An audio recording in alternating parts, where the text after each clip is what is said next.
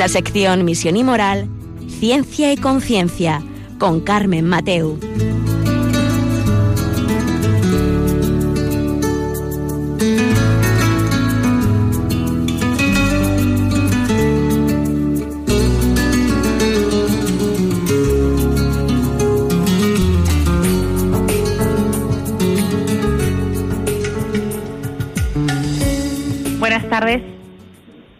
Queridos oyentes. Un miércoles más, aquí estamos en Ciencia y Conciencia, un programa que hacemos desde el Observatorio de Bioética de la Universidad Católica de Valencia. Y muy gustosos, aquí estamos un miércoles más. Ya veréis que esto es eh, un tema de máxima actualidad ahora y, y, que es un tema que siempre nos preocupa. Eh, la tenemos ahí, hay muchas medidas de prevención, muchas medidas de curación, no sé si sanación o cómo llamarlos, no, por eso tenemos aquí a dos expertos que nos van a hablar sobre el consumo de alcohol en los jóvenes, eh, esta cultura del botellón en la que estamos inmersos. Y mm, por eso ahora enseguida pasamos a presentároslos.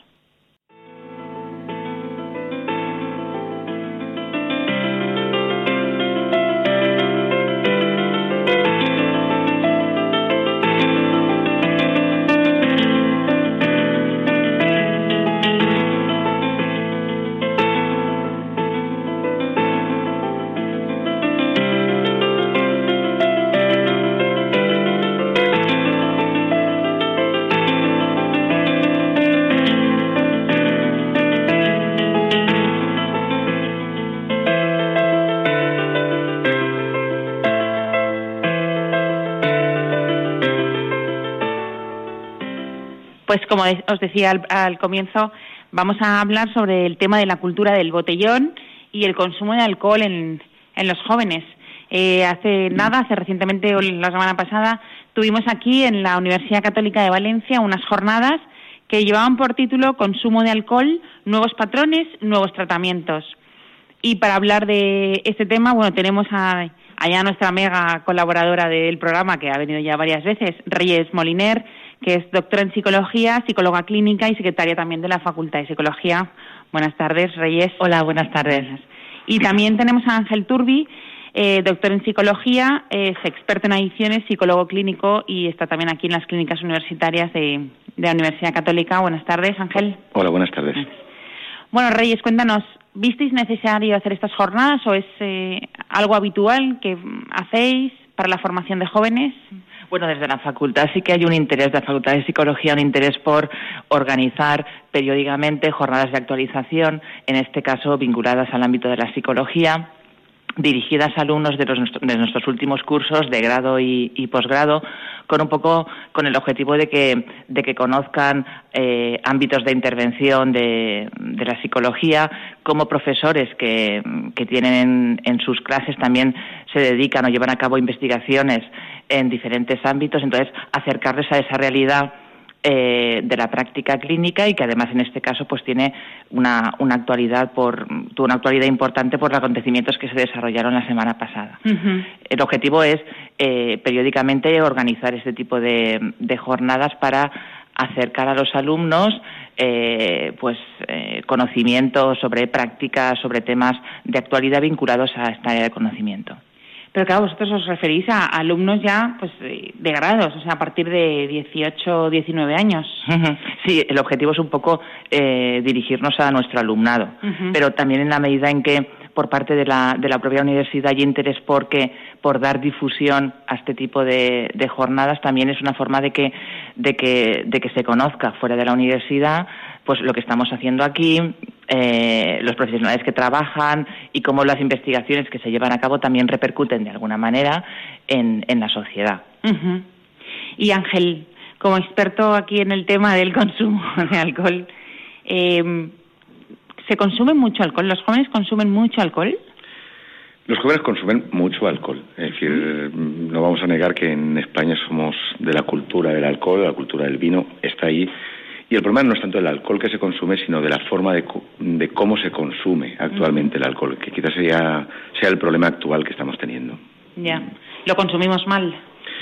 Los jóvenes o adolescentes lo consumen mal. Creo que en general el alcohol es un mal consumo. Uh -huh. Por lo menos el abuso, ya no digo del consumo, sino del abuso de alcohol.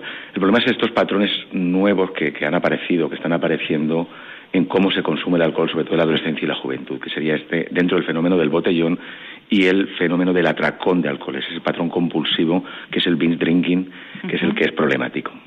¿Y lo consumimos muy pronto?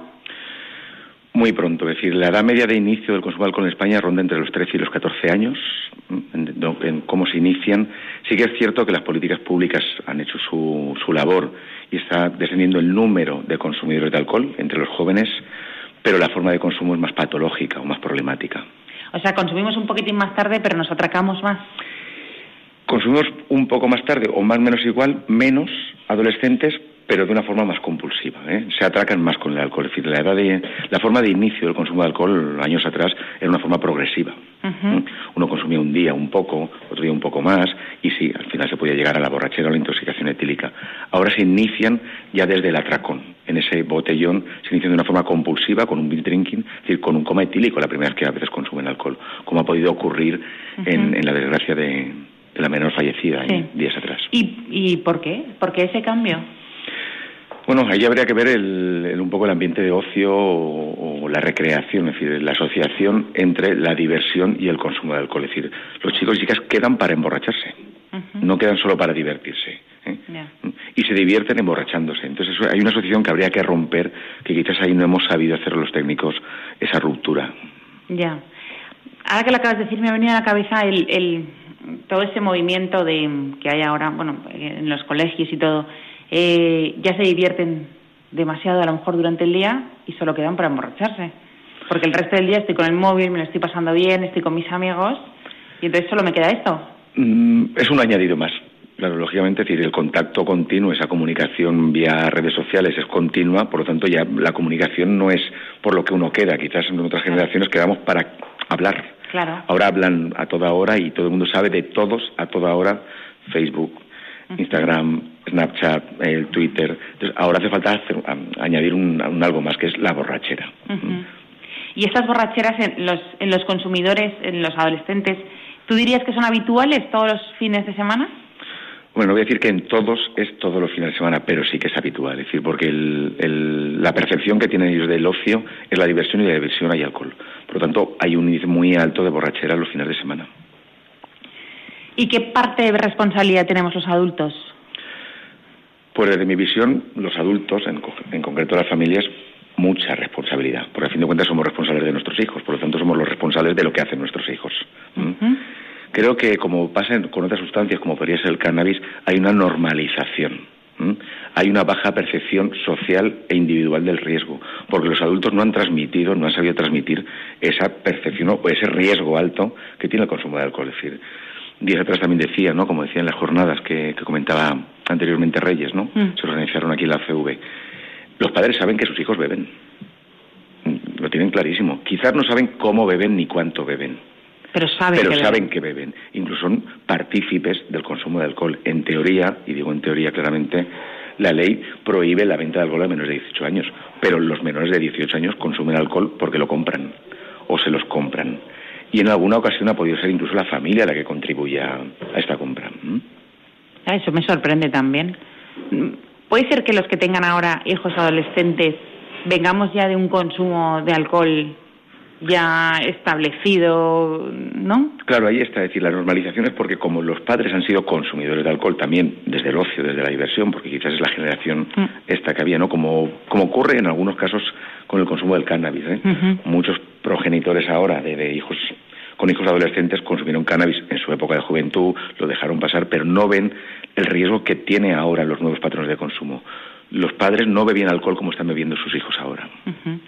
Entonces habría que no alertar, pero o sí, sí alertar de que la forma en la que estamos, sin darnos cuenta, a lo mejor estamos dando una imagen sobre una bondad de, de unas sustancias que no son buenas. Así es, decir, ahí, como decía, una normalización, es decir, que un no pasa nada. Mm, no está bien beber, pero no pasa nada si bebes.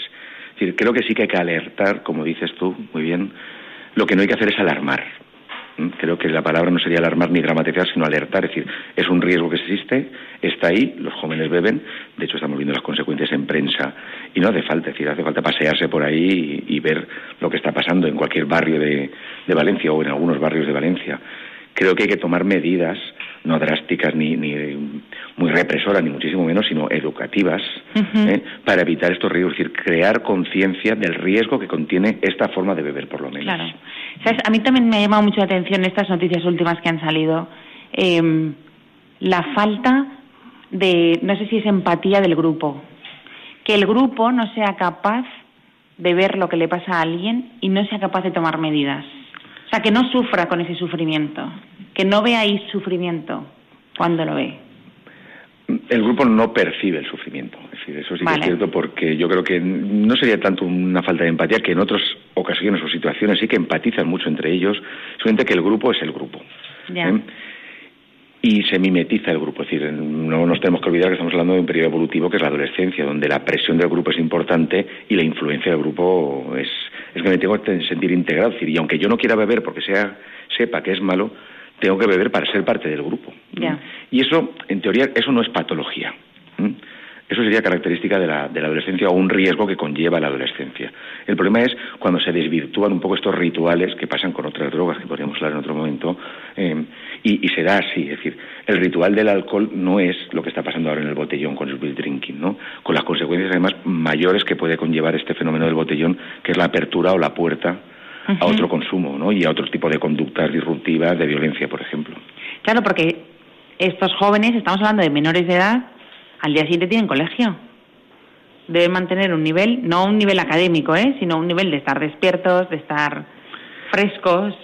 Sí, hay menores, es decir, los menores, digamos, de, edad eh, escolar obligatoria, de la ESO, por ejemplo, o ciclos formativos, bachiller, quizás entre semana no consumen alcohol, es decir, ellos lo hacen el, fin de semana en el, en el botellón, pero sí que estamos viendo, como se comentó en las jornadas la semana pasada, eh, un nuevo patrón que está apareciendo de jóvenes, jóvenes más mayores y mayores de edad, incluso estamos hablando de universitarios o los que se inician en el mundo laboral, que salen por las tardes a tomar también alcohol. Años atrás no bebía el joven, salvo el fin de semana. Ahora ya en cantidades mucho más moderadas y alcohol, digamos, fermentado no destilado, tipo cerveza, sí que se está consumiendo el fin de semana. ¿eh? Lo típico del quinto y la tapa, ¿eh? muy en auge y tuvo que ver con un fenómeno social que fue la crisis socioeconómica o económica, podríamos decir, que hubo aquí en España, pues abarató precios y la gente consume quintos entre semana también, pero muchos quintos pueden conllevar a, una borrachera incluso, ¿no? O por lo menos a una intoxicación leve. Claro, te acostumbras a tomar, ¿no? Ese, ese nivel de alcohol que es que tu cuerpo ya lo necesita, ¿no? Semana tras semana, día tras día. Claro, lo que es la tolerancia y la dependencia a, a las sustancias o al alcohol. Y eso conlleva que luego el extraordinario lo tenga que hacer el fin de semana. Si ya bebo normalmente el fin entre semana, el fin de semana tengo que hacer algo extra. Claro. Y aparece ese patrón compulsivo normalmente. Y otro tipo de, de, alcoholes. De normal, y los estudios del Plan Nacional sobre Drogas lo indican así, entre semana suelen beber cerveza y alcoholes destilados tipo cubata ya sería el fin de semana. Entonces esto es un hábito se está convirtiendo de entre semana en un hábito. El resto es un hábito o una cultura del botellón de fin de semana. Claro, lo que cuesta educar en hábitos, en valores, lo que cuesta transmitir las virtudes, con el alcohol no nos cuesta. Claro, es decir, yo justo veníamos ahora a registro de la Facultad de Psicología y impartía la clase en concreto de esto de, adicciones y hablaba de que hay, hay unos valores eh, o unos contravalores, diría yo, mm, actuales, ¿no? En la juventud actual, que es el presentismo y el hedonismo. Es decir, que yo en resumen lo, resumo en la, satisfacción inmediata. Es decir, ese presentismo de vivir el presente, actualmente quieren vivir el presente, y de la forma más placentera posible, que sería ese hedonismo. Claro, es decir, lo quiero todo y ya, y de la mejor forma posible. Eso las drogas lo facilitan totalmente. Es decir, y en esto está el alcohol. Es decir, el alcohol me emborracho pronto, rápido, me lo paso bien, es decir, vivo el momento, o eso creen ellos, por lo menos, ¿eh? o su momento, pero está ahí. Es decir, esa falta un poco de valores yo no, no, me gusta hablar mucho de falta de valores, sino de la existencia de unos contravalores eh, que priman más a veces que los valores que están ahí. Entonces es un cambio totalmente de prisma lo que cuenta hasta ahora de, del vivir el momento, de coger borracheras así, a cuando un hombre, cualquier persona, cuando ya tiene 30, 35, ya no bebe por ese, ya bebe porque ya, ya está en otro momento. Es otro momento, es decir, el patrón de consumo es diferente, es mucho más social, que tampoco digo que sea saludable, ¿eh? ni muchísimo menos, pero no es lo mismo un adulto formado con una vida estructurada, con un proyecto de vida en marcha, que un adolescente que todavía está por hacer su sistema nervioso, el sistema nervioso madura, termina de madurar a los 21 años, imagínate una criatura de 15 con consumo de alcohol u otras drogas, por ejemplo, y sin un proyecto de vida. Ese presentismo y hedonismo que decía antes impide que haya un proyecto de vida futuro en la adolescencia. Entonces yo creo que la prevención tiene que ir desde ahí, ¿eh? sobre todo una prevención universal en ese ámbito, en crear proyectos de vida y de futuro para los adolescentes y entre ellos el ocio. Por supuesto que van a beber los adolescentes, vamos a ser realistas. No vamos a trabajar los que nos dedicamos al tema de la prevención o el tratamiento en adicciones a erradicar el consumo de alcohol. Mm. Mm, creo que es una utopía. Pero sí que tenemos que intentar reducir los riesgos y los daños del consumo de alcohol creando proyectos de vida futuro para que no se cronifiquen y se generen unas dependencias alcohólicas que mm, veremos dentro de unos años estos nuevos patrones las consecuencias físicas claro, porque, que van a darse. Eh, eh, al final estamos hablando de gente muy inmadura y no solo psicológicamente o intelectualmente, sino también fisiológicamente. Claro, su organismo no está hecho. Claro y su vida no la tienen montada, por lo tanto tiene muchísimos mayores o más riesgos de trastocar su vida, es decir, de que esa adolescencia, que es un periodo de transición, se convierta en una crisis, que sería el problema del periodo evolutivo de la adolescencia. Claro. Y el entonces qué podemos te iba a preguntar qué podemos hacer, pero eso lo quiero dejar más para para adelante, porque tú ya has hablado del, del tema de la prevención, em, pero por ejemplo el tabaco sí que sí se ha conseguido controlar, ¿no? Sí, mm, eso es cierto, es decir, sí que se ha conseguido controlar y ahí mm, me permito añadir un tema, ¿no? Es decir, mm, por los últimos datos del Plan Nacional sobre Drogas aquí a nivel nacional, eh, hay la, la tendencia de consumo de alcohol, tabaco y otras drogas en los jóvenes es descendente, eso es cierto, pero los patrones están cambiando, como te decía, y sobre todo el perfil del consumidor ya en concreto alcohol y tabaco, las chicas adolescentes consumen más alcohol y tabaco que los chicos adolescentes. Entonces sí que se está erradicando el tema del tabaco, está disminuyendo el consumo de tabaco, sobre todo por las políticas, digamos, más de públicas de oferta y sobre todo del coste, es decir, esas políticas o esas restricciones o esa normativa que ha habido, no se puede fumar en lugares públicos, el precio alto que tiene el tabaco, eh, eso está haciendo que haya una cultura o una menor cultura del consumo de tabaco. Es decir, se relaciona con, porque ya no, no se ve, ¿no? Eh, generaciones atrás el tabaco estaba en todos los sitios, en todo momento. ¿eh? Entonces está generando una cultura por esa legislación de la, de la última década en concreto que está haciendo contra, con, el tabaco. Contra el, alcohol es diferente. Hay una normativa de venta o de consumo en la vía pública que realmente, como podemos comprobar, no se cumple. No se cumple. Claro y, y, luego los precios son diferentes, lógicamente. De ahí el botellón, ¿no? Tú, yo le pregunto a los jóvenes o a los adolescentes, ¿por qué decir botellón? Porque es que dentro del pazo de la discoteca es muy caro beber. Claro. Que tienen razón, es mucho más caro beber. Pero ninguno se plantea decir eh, el no beber para salir. ¿eh? Tienen que buscar la fórmula más barata para beber porque lo relacionan eh, de una forma directa la diversión o el ocio con el alcohol. Bueno, ya veis que está siendo muy interesante el programa. Eh, vamos a ver qué música nos tiene Fernando, el técnico, y Ángelo, y enseguida estamos con vosotros.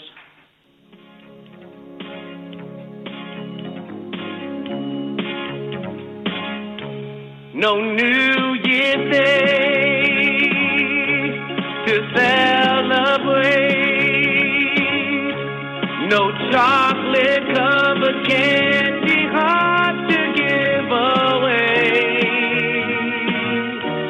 no first of spring, no song to sing. In fact, it's just another ordinary day. No April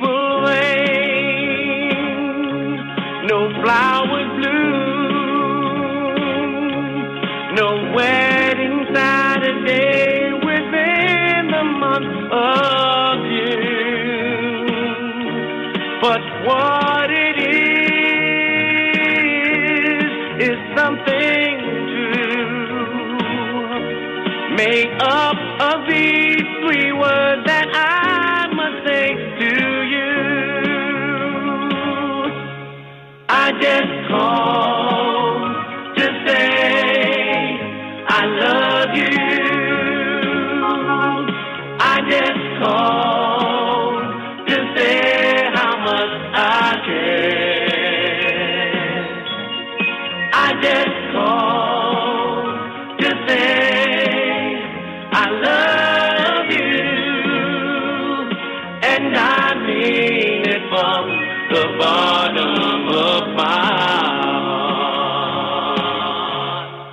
no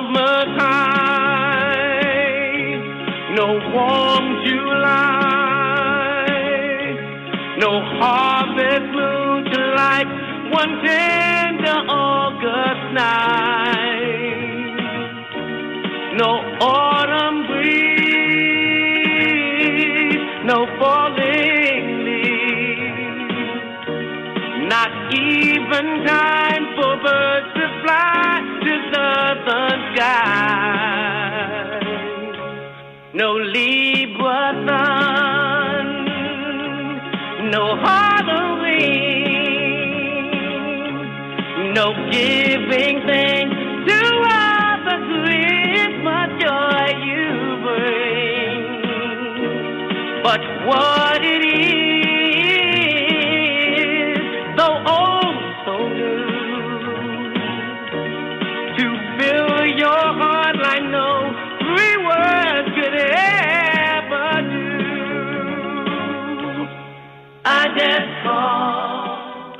Como veis, una gran música nos acompaña en el programa de Ciencia y Conciencia que hacemos desde el Observatorio de Bioética de la Universidad Católica de Valencia.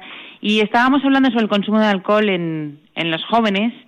Eh, bueno, hemos llegado a un punto de, claro, que en los adolescentes informar biológicamente, psicológicamente y sobre todo también su cuerpo no les acompaña ahí. Pero me acuerdo que hicimos un programa, si se acuerdan los oyentes, con Reyes sobre la regulación emocional. Aquí, en estos adolescentes, ¿qué es lo que necesitan ellos? ¿Qué es lo que, cómo están ellos para que eh, necesiten ese cambio de patrón que nos contaba Ángel? Porque una cosa es el consumo, pues, eh, pues bueno, me tomo una copa y ya está. Ah, no, me pego un atracón. Eh, eh, ¿Ahí qué ha pasado? Un poco aludiendo a lo que comentaba antes Ángel de, de, ese, de ese hedonismo y de ese presentismo, sí que es cierto que la adolescencia pues eh, se puede caracterizar un poco por, por el, el centrarme en, en, en, quererlo todo rápido ya, con esa influencia cultural y social que también está, que también está ahí, que ha calado más si cabe. Y en ese sentido, eh, de cara a intervenir con ellos o de cara a llevar a cabo políticas de prevención, algo a trabajar, entre otras muchas otras cosas, sería el que fueran conscientes de que, de que a corto plazo este tipo de, de, consumo de alcohol de esta manera sí tiene unas consecuencias para ellos. Entonces, eh, y, y, por otra parte, eh, el que el que vean que a lo mejor ese este patrón les lleva en algunos casos a unas consecuencias como puede ser un abandono una, un abandono un fracaso escolar en muchos en muchos de estos adolescentes a lo mejor también hay está ese ese componente de de, de sentirse un poco perdidos de no estar enganchados a nada que les uh -huh. que, que les mueva a, a conseguir cosas a ese esfuerzo por no a lo que denominaríamos valores como pueden ser los estudios, los amigos, cosas que mueven a uno y que le llevan a, a hacer cosas para conseguir eso, ¿no? Uh -huh. Yo creo que en ese sentido eh, que nuestros adolescentes eh, tengan cosas por las que por las que luchar y hacer puede ser una forma de un factor de protección, pero también puede ser el deporte o determinadas actividades de ocio o el voluntariado o el formar parte de determinadas asociaciones, en la medida de que eso suponga un valor importante, ya es un, un pequeño claro. factor de protección. Lo que a mí me llama mucha atención es que estamos hablando a lo mejor de niños de 12 años.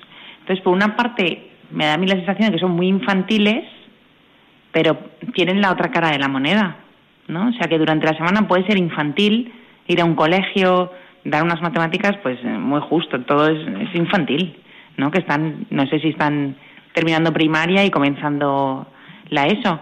Y que en, en fin de semana es como el cambio y que hacen cosas que deberían, no, no deberían hacer, pero sí que eran comportamientos de personas más mayores, de 19, 20, 21 años pero eso también tiene que ver un poco en ese proceso, en ese momento evolutivo, quiero decir, de, de cambio, donde eh, uno deja de ser, o está intentando buscar una identidad, separarse de, la identidad de los padres, ese, ese buscar el, el grupo de iguales en el que me sienta bien, como comentaba antes, antes Ángel, pero que en esa búsqueda de esa identidad pues uno se encuentra con esos comportamientos que pueden parecer mmm, contradictorios, ¿no? El, eh, de presentar determinados comportamientos inmaduros y por otra parte querer ser mayor, independiente Bien. y demás. Y eso forma parte de la de la propia mm, adolescencia o como la, la, o la sensación de que lo que les pasa a los demás no me puede pasar a mí, ¿no? Entonces esa, esa, esa esa baja percepción de riesgo asociado a determinadas conductas, ¿no? De lo tengo controlado, no es para tanto, eh, esto a los demás me pasa, les pasa, pero a mí no, yo sé cuándo parar, ¿no? Que también es algo característico de bueno es característico de muchas edades. Bueno pero no, sí pero esa, esa ilusión de sí. Sí eh, es que es la adolescencia vamos a ver decir lo que está comentando Reyes hay cuatro cosas, digamos, básicas ¿no? que, tenemos que saber en relación a esto de las drogas o del alcohol eh, y de la adolescencia. Uno es la búsqueda de la autoafirmación o autonomía que tiene que, tiene esa necesidad, ¿no? Ese chico, ese adolescente, aunque sea de 12 o 13 años, porque empieza con la preadolescencia y ya busca esa autoafirmación, por lo tanto, quiere ser más mayor. ¿no? La típica frase de, que se preguntaba a los chicos, ¿y tú por qué fumas? ¿Para aparentar ser más mayor? Sí, es que fuman por eso, ¿eh? o se inician en el consumo de tabaco por eso. Luego tendríamos también esa necesidad de pertenecer a un grupo, ¿no? Por eso la presión de los chicos y chicas, ¿no? De, o muchas madres y padres me vienen en consulta, ¿no? Tanto aquí en las clínicas como en otros espacios, vienen y me preguntan, es que claro, mi hijo, eh, hasta que no deje de ir con estos amigos, no va a dejar de beber, no va a dejar de fumar. O, bueno, yo estuve muchos años dándole vueltas a decir que, que, es verdad, ¿no? Es un factor de riesgo esto del grupo de iguales, ¿no? Que denominamos consumidores de drogas a un adolescente no lo podemos dejar sin amigos. Entonces tendremos que, como decía Reyes, inculcarle otro tipo de acciones o actividades de, en un ambiente como más saludable, donde hay otra gente de su edad, para que al final se pueda desvincular del resto. Es decir, la mejor manera de que un chico cambie de amigos es con otros amigos. Esto me ha costado muchos años descubrirlo, pero, pero ha sido así, ¿no? Y luego dos cosas también un poco por comentar de Reyes, ¿no? Y por esto de la del consumo de alcohol, ¿no? Por un lado está la transgresión, es decir, la transgresión al mundo del mundo adulto, es decir, las normas. Por lo tanto, uno hace cosas que hacen los adultos que él no podría hacer con ese infantilismo que pueda cursarle entre, entre semana. Y luego la invulnerabilidad. Eh, el adolescente piensa que a él no le va a pasar. Entonces, los que nos hemos dedicado a prevención hemos hecho, o incluso a veces los estilos educativos de las familias o de educadores, creo que hemos hecho lo contrario de lo que deberíamos hacer. Si el adolescente se revela al mundo adulto Mm, pasando de las normas o haciendo esa transgresión de los límites y nosotros le decimos lo que tiene que hacer, va a hacer lo contrario. Mm, y luego le hemos dicho muchas veces lo que le va a pasar, que él cree que a él no le va a pasar. Por lo tanto, hemos de buscar estrategias nuevas, como mucho más vivenciales, experienciales, desde ahí. Mm, y esa educación en valores. Yo estoy de acuerdo totalmente en lo que estáis comentando. Yo creo que el valor fundamental en este aspecto, no el único ni muchísimo menos, es el tema de la responsabilidad. Si educamos en responsabilidad, será responsable para beber, aunque salga y beba. Y el grado de la libertad de esos límites, como siempre digo a las familias cuando hago, les atiendo, es decir, el grado de la libertad depende del grado de responsabilidad. Si tu hijo es más responsable, tendrá más libertad. Y al adolescente le hemos de transmitir esto. Es decir, según su responsabilidad podrá hacer más o menos cosas. Y si es responsable, mm, por curiosidad, por pasarse ese límite, por ser eh, aceptado en el grupo. Podrá probar o consumir alguna sustancia, pero posiblemente no generará una adicción a la sustancia. Salía una noticia en un día que ponía, em, o un artículo que yo he visto, que qué hacer como padres cuando un adolescente llega a casa borracho. O sea, y de forma continuada. O sea, al final un padre sabe cuando él viene a casa y está bebido. Totalmente. Entonces, ¿qué, tienen que hacer ahí los padres? Ese día nada. ¿vale? En ese momento porque no va a servir lo que le digamos, ¿no? Pero está claro decir que mm, habría que hacer la reflexión. Mm, a ver si es un caso grave, continuado, creo que hay que acudir a los técnicos o los profesionales que nos dedicamos a esto, que para eso estamos igual que cuando te dure mucho tiempo la rodilla, pues vas al traumatólogo. Es decir, que a veces que en medicina, en lo físico, lo tenemos muy claro, pero en lo conductual o lo mental no, mm, no lo tenemos tan claro. Y creo que para eso estamos, ¿no? Eso por un lado. Y luego, lógicamente, su hijo, según la edad, no ha sido responsable. Por lo tanto, tiene que haber unas consecuencias a la falta de responsabilidad. y hay que poner unos límites y unas consecuencias. Igual que cuando si es responsable hay que poner unas consecuencias positivas o esos eh, premios que podríamos darle. Pasa con el adulto y el alcohol. Es decir, es que no, no tenemos que hacer muchas imaginaciones o inventar mucho. Es decir, si uno conduce bajo los efectos del alcohol teniendo 30, 40, 50, 60 años y le para la Guardia Civil, sopla y da positivo, es decir, no ha sido responsable de la conducción, ¿qué le ocurre? Multa y retirada de carnet y de, o de puntos. Esto es así. Es decir, en el mundo adulto es así. Entonces tenemos que educar a nuestros hijos y prepararlos para el mundo adulto. Por lo tanto, hay que poner consecuencias a la irresponsabilidad para que asuman una mayor responsabilidad. Si a nosotros nos multan por aparcar en doble fila tres veces seguidas, igual la cuarta vez me lo pienso. Igual la tercera ya no aparco así. Por eso, entonces creo que tenemos que estar desde ahí. Entonces creo que hay que ser consecuente y proporcionados, vamos a ver No. también. ¿eh? Las desproporciones tampoco son útiles. Digo, ahora no sale nunca más y no sale ni entre semana, no. Hay que normalizar la vida, pero en los momentos de riesgo donde puede haber, pues habrá que poner unos límites, lógicamente. Pero ¿no te da la sensación de que estamos en, el, en la generación del sin límites? ¿De que estamos educando con el... Estamos todo es happy? en la generación sin límites y creo que estamos educando una generación de que todo vale, como decía antes, ¿no? De que todo vale, el padre y la madre se puede enfadar, pero no se atreve, es decir, los padres y las madres tienen miedo a las reacciones de sus hijos. Es literal, ¿eh? Es decir, suena como muy fuerte a lo mejor decirlo aquí, pero es que tienen miedo. Es decir, es que claro, si le riño o no le dejo salir, va a montar una en casa, ¿m? o es que se pone agresivo. Ya. Entonces, a veces las familias son los que mantienen ese consumo, esas conductas de riesgo que no queremos que, es- que se den o que queremos erradicar. Claro, pero es, eh, claro, un niño de 14, 15 años que nunca se le ha puesto un límite, es difícil en ese momento decirle que no salga esta noche.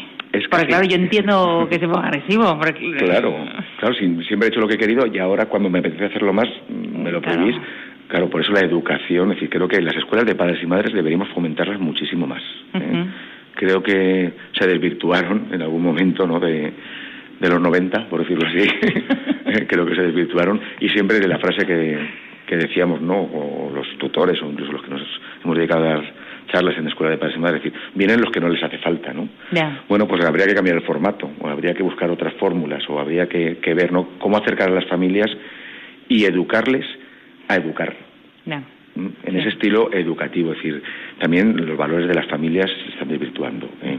Familias rotas, es decir, padres divorciados, eh, les sabe mal, m, padres que trabajan 8, 10, 12 horas al día fuera de casa. Cuando llegan no quieren reñir a su hijo, que es lógico. Pero es que no es una cuestión de reñir, es que yo creo que se confunde el educar en responsabilidad con el reñir a mis hijos. Y es educar en responsabilidad, es poner límites y si ahí los cumple uno, pues tiene sus beneficios y si no cumple, tiene sus consecuencias. Claro. A mí una vez, y es algo que me ayuda a reñir, y lo hago con alegría, no, pero que, que me, me lo dijeron una vez y, y entonces ahora ya no tengo pesar. Y es, o sea, si tu hijo hace algo o necesitas transmitirle una forma de actuar, hazlo. O sea, dilo, porque dentro de 15 años será feliz. Entonces, si no lo haces ahora, lo que vas a construir es un hombre infeliz. Un adulto infeliz, lleno de adicciones, eh, Sí, el sí. mejor de los casos, ¿no? Entonces dije, ah, pues fenomenal, solo hace falta que me digas eso, porque ahora hasta riño con alegría, ¿no? O sea, es, es decir, ahora te pongo el límite y además te sonrío porque es que dentro de 20 años me lo vas a agradecer. Sí, y eso es educar realmente. Es decir, yo creo que, que hay que educar con límites, con premios, con privilegios, con lo que sea, ¿no? Pero hay que educar, y siempre digo que de forma proporcionada, ¿eh? porque si no luego se desproporciona. No he puesto ningún límite durante 10, 12 años y luego con 14, 15 años que tiene mi hijo pongo el máximo límite. No se acepta, lógicamente. Es decir, es como si aquí por ir como quisieses no hubiese ninguna multa y de repente aparecen todas las multas del mundo. Ya. La gente se hubiese salido a la calle Claro. a manifestarse, vamos a ver. Claro, Pues sí. sería así. Claro.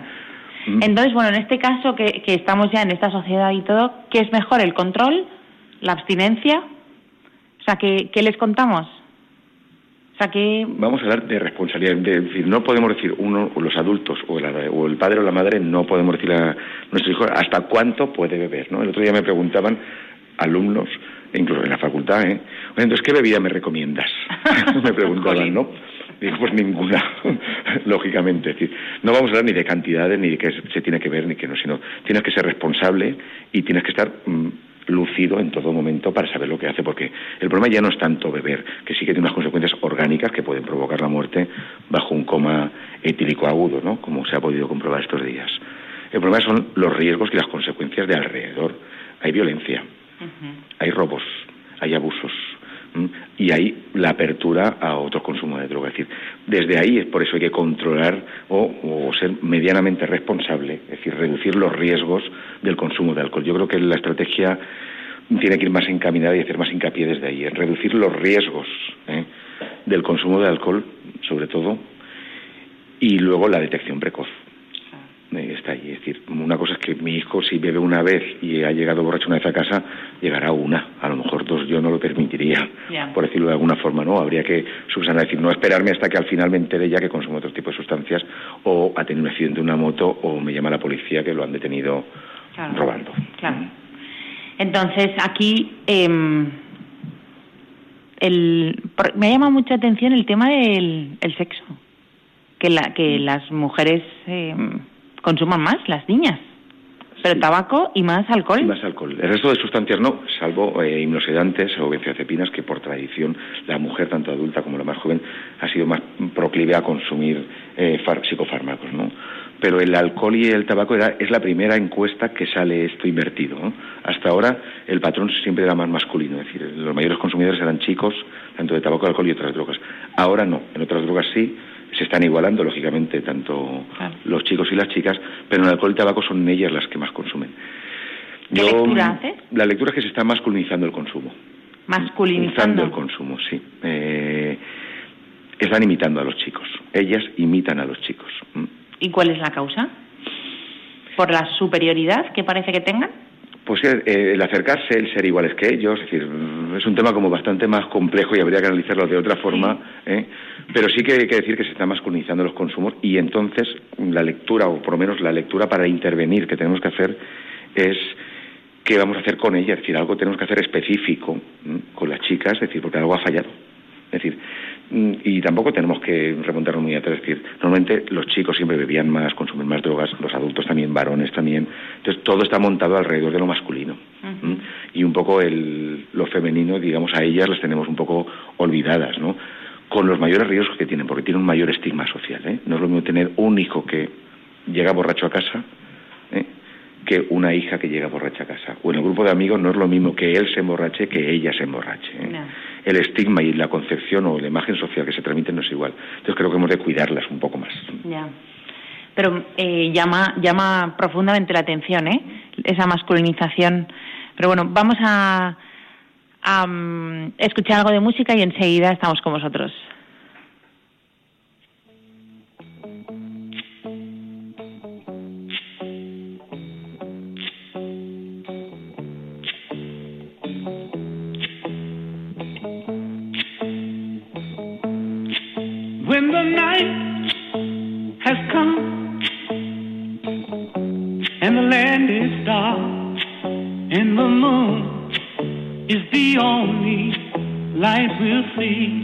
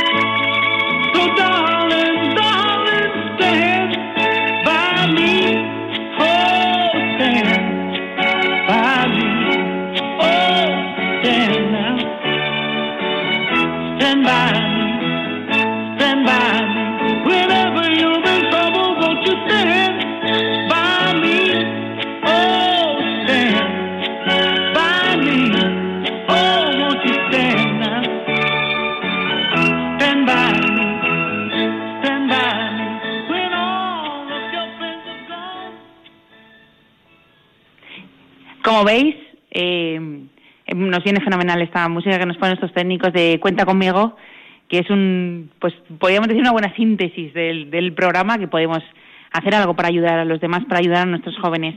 Eh, si quieren ponerse en contacto con, con nuestros expertos de hoy, nuestros invitados, pueden llamar al 91 153 8550. Se os repito, 91 153 8550. Y ahí estamos para responderles. Bueno, ya estamos en la recta final de nuestro del programa y claro, estábamos viendo, aparte de que ha cambiado el consumo, la forma, eh, hemos visto propuestas de control o de abstinencia, casi es mejor el control, pero la prevención. Y, y, hemos visto también que los padres tampoco somos un gran ejemplo.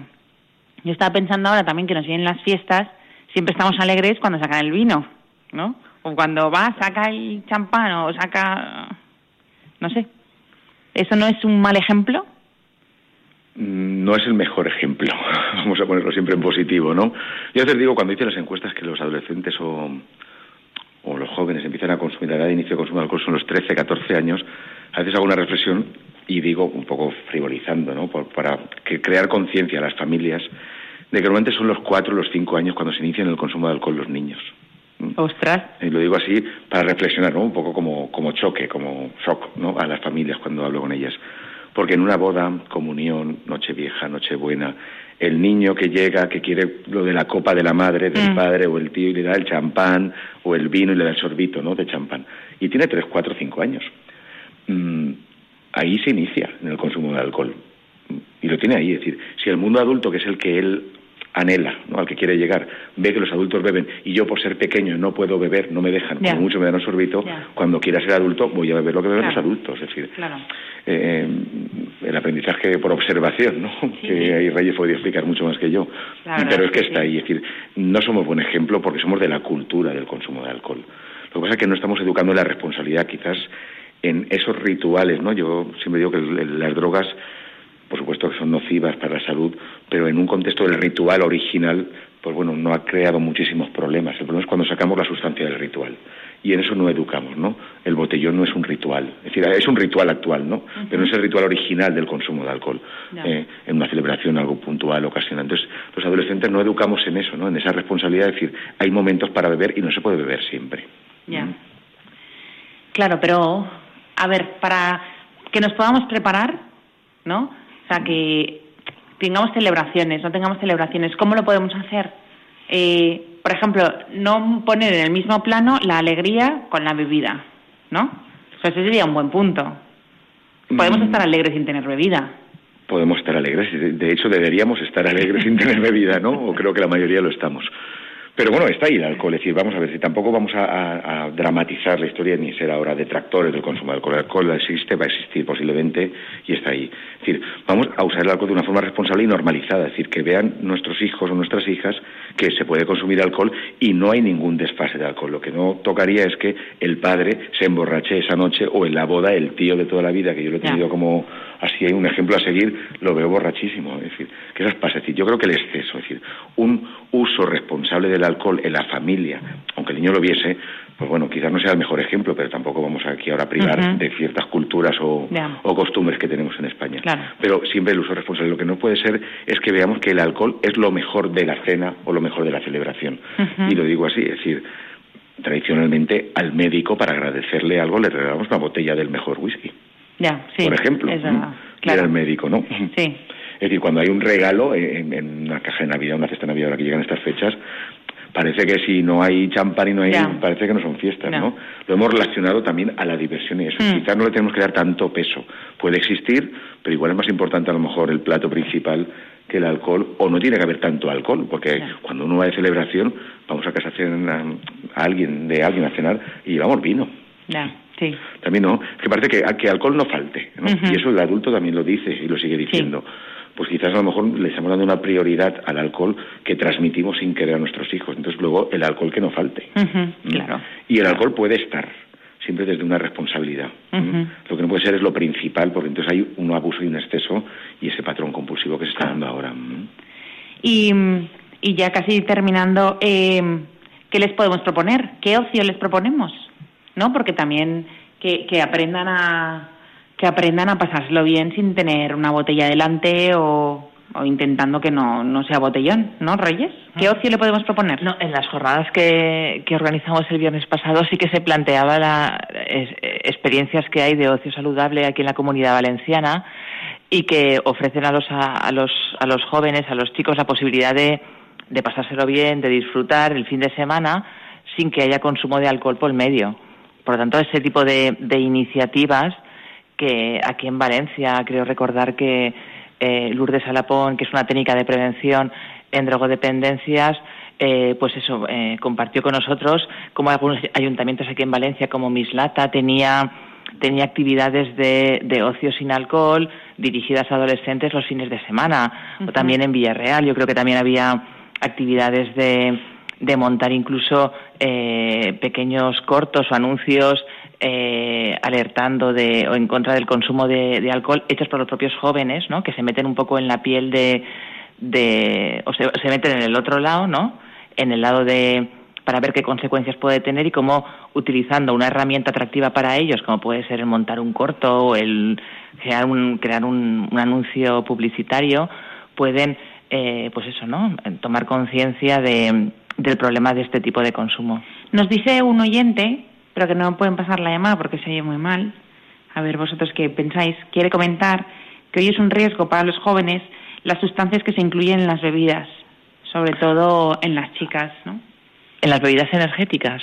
O, en, las, o en, en, el alcohol. Yo creo que se refiere, por lo que está contando, decir, a ciertas drogas que se incorporan o se ah. añaden a la bebida, y por, lo digo por lo de las chicas, ¿no? Sí. Porque mm, son muy proclives, es decir, a drogar directamente a, a, a, chicas para abusar de ellas. Sí que hay drogas, es decir, mm, depresoras del sistema nervioso central, es decir, anestésicos, como puede ser el GHB, Uh -huh. mal llamado éxtasis líquido, porque no es un éxtasis, ¿eh? los jóvenes lo confunden, que es la típica droga de toda la vida que ha existido, de la droga de las violaciones, ¿no? Uh -huh. La típica frase de, mira lo que te ponen, que te sirvan delante de ti, por si te echan algo sí. en la bebida, ¿no? Eso sigue existiendo, está ahí. Es decir, como anestésico que es, mm, anula totalmente la conciencia y se puede abusar, ¿no? De ello. Es cierto que eso es, son casos puntuales, pero se dan. Y últimamente, que también lleva muchos años existiendo, aunque quizás no se le daba la publicidad o ese eh, esa publicidad tal cual ¿no? que se le está dando ahora al burundanga, por ejemplo, ¿no? Uh -huh. que es una sustancia también que se puede dar a una persona para anular su capacidad volitiva, es decir, su capacidad de decisión. Por lo tanto, la tenemos para hacer lo que quiera con nosotros, o podemos hacer con ella lo que quiera. Yo creo que se refiere a decir, eso es un problema no es, son casos aislados totalmente, es decir, hay gente que consume esas sustancias, pero no tanto como para drogar a la gente, pero sí que es cierto que está ahí. Consejos, pues hombre, uno tiene que saber lo que bebe y de quién es lo que bebe, por lo que pueda llevar. También ahora existe el cristal, ¿no? El éxtasis, eh, de, el MDMA de toda la vida que se consumía en pastillas, el formato cristal, y una de las vías de consumo es diluyéndolo en la bebida alcohólica. Yeah. También, claro, si yo sé que me estoy drogando, asumo los efectos, es decir, los espero, pero si yo bebo de alguien que lleva esa sustancia y yo no lo espero, pueden existir y se han dado casos y cercanos, vamos, que hemos podido entender aquí, de ataque de pánico incluso al tener unas percepciones, unas sensaciones raras porque no sabías que estabas consumiendo. Entonces, en las chicas tiene que ver con el tema del abuso normalmente, pero bueno, también en los chicos también se podría dar para hacer incluso robos o alguna cosa de estas. Claro. Tener cuidado y, y claro, ahí está la inconsciencia. En un botellón uno bebe de todos yeah. por ejemplo, ¿no? Uh -huh. Porque se comparte y, y, ahí están los riesgos, ¿no? También de, de, que a lo mejor otro quiere consumir más cosas que ha puesto a su bebida y luego tú le das un trago, ¿no? Uh -huh. Tener cuidado. Siempre yo diría que hay que beber, cada uno tiene que beber de forma responsable, como decía antes. Y ser responsable es, yo sé lo que me he pedido, lo que lleva y me lo tomo yo. Yeah. Mm. Bueno, y ya terminando, si queréis decir alguna idea para que los oyentes se queden con esa idea sobre este tema y, pues bueno, que sea algo positivo también, lo que queráis. Pues yo un poco en la línea que se decir, yo creo que como frase así final diría que eduquemos en la responsabilidad para que nuestros hijos sean responsables. Uh -huh. Muy bien. Sucinto. sí, sí, era un poco quería apostillar eso, ¿no? Y el tema de el tema de de los valores y la educación para la salud, quiere decir eh, educar a nuestros hijos en, un, en una responsabilidad en el consumo de alcohol, pero en muchas otras cosas, ¿no? Que, que, que, también están ahí, que también están ahí, que también pueden derivar en conductas eh, compulsivas o impulsivas. Pensaba también en el uso de las nuevas tecnologías, ¿no? y que por parte de los padres también tenemos que ejercer ese, ese control parental desde la responsabilidad, no desde la prohibición sistemática, pero sí de los límites y de las normas eh, que hay que establecer para que, para que se consiga ese consumo responsable que decía Ángel. Claro, porque ahora me has abierto uno, pero vamos a cortar, no se preocupen los oyentes, pero claro, has abierto ahora esto el si están consumiendo nuevas tecnologías continuamente, sin límite, todo lo suyo, claro, el fin de semana ponerle esos límites con otra sustancia, pero que es alcohol, ¿no? Lo otro es nuevas tecnologías, esto es alcohol, claro, es más difícil todavía. Al final estamos hablando, nada, señores. Vamos a hacer un programa, yo creo que se lo voy a pedir a Ángel Turbi sobre adicciones, para que nos cuente y así a todos nos, nos quede todos mucho más claro. Bueno, muchas gracias por haber venido hoy, de verdad. Sé que ha sido un esfuerzo. Gracias. Eh, muchas gracias a los dos, Reyes y Ángel. Y nada, a todos eh, vosotros, pues muchas gracias por estar ahí con nosotros una vez más y prometido, voy a intentar sacar ya dentro de 15 días el programa de adicciones y, y si no, pues nada. Muy bien, encantado de estar con vosotros y nos vemos en 15 días. Gracias a Yelo y Fernando.